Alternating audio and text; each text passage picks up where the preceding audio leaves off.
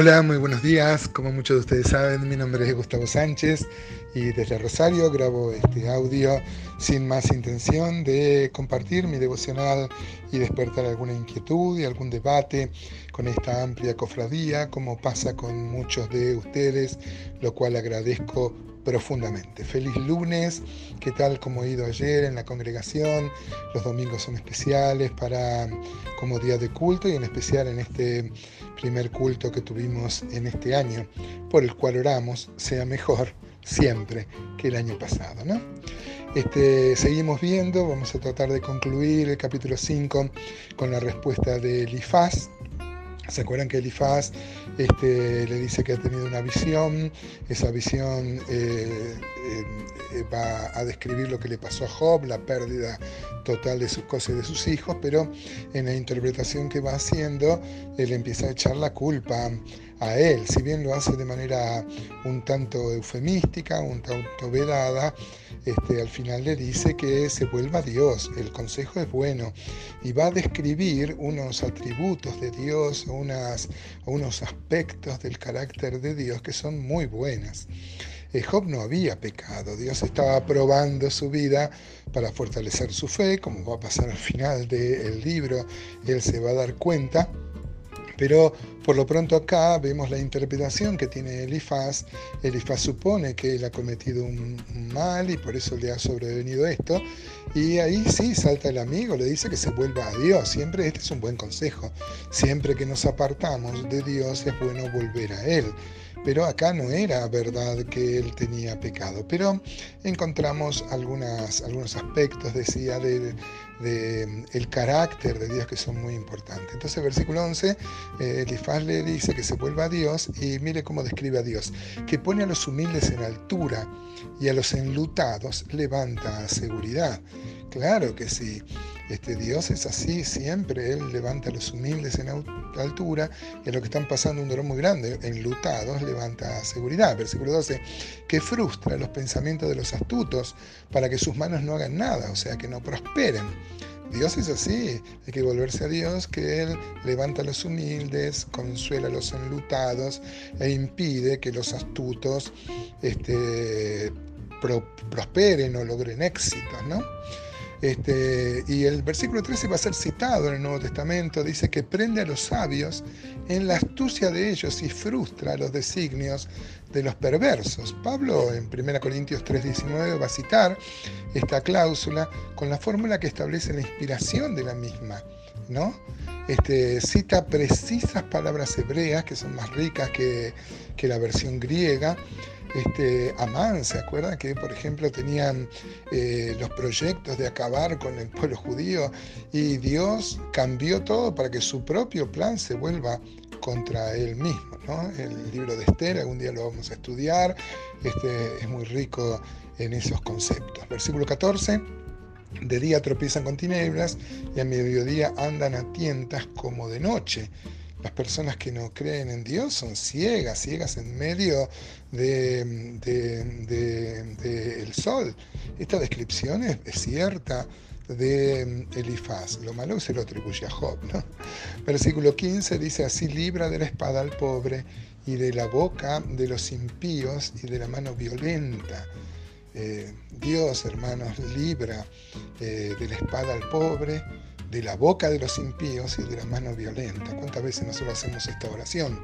Si bien esto presupone un pecado de Job, están muy buenas las palabras de Elifaz para volver a reflexionar en nuestro Dios misericordioso. Mira el versículo 16 dice, pues es esperanza al menesteroso y la iniquidad cerrará su boca justamente, ¿no? Porque la boca de los impíos, Dios protegiéndola, su propia iniquidad va a cerrar su propia boca, ¿no?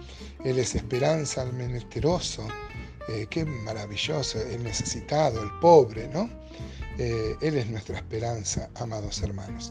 Versículo 17 dice aquí, bienaventurado es el hombre a quien Dios castiga por tanto no menosprecies la corrección del Todopoderoso. Esto demanda que reflexionemos un poco.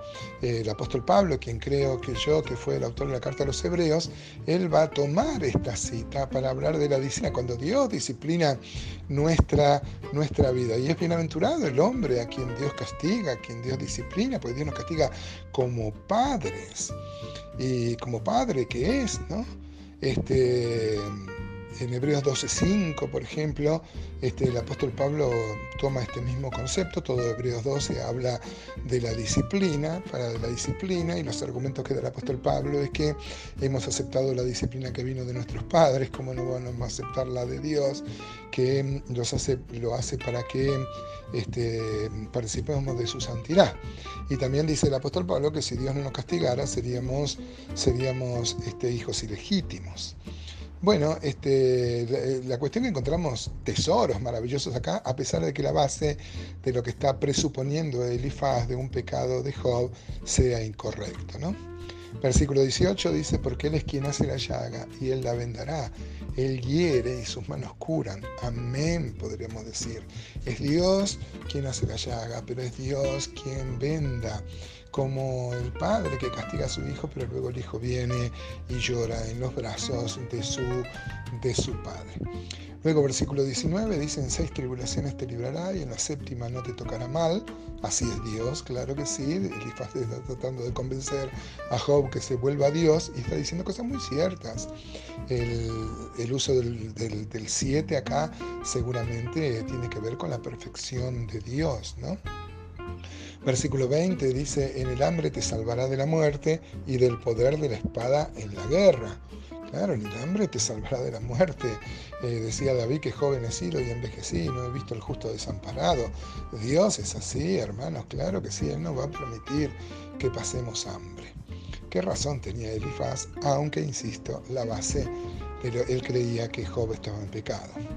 Este versículo 21 dice, del azote de la lengua serás encubierto, no temerás la destrucción cuando viniere. El versículo 22 dice, de la destrucción y del hambre te reirás y no temerás de las fieras del campo. ¿eh? Versículo 23 dice, pues aún con las piedras del campo tendrás tu pacto y las fieras del campo estarán contigo claro, en estos tiempos donde uno está expuesto a peligros y a las piedras justamente, o sea que no sea fértil la tierra. Eh, le dice que si se vuelve a Dios, Dios iba a prosperar su tierra, como en realidad así pasa, ¿no? Versículo 24 dice, sabrás que hay paz en tu tienda, visitarás tu morada y nada te faltará. Versículo 25 dice así, asimismo echarás de ver que tu descendencia es mucha y que tu prole como la hierba de la tierra.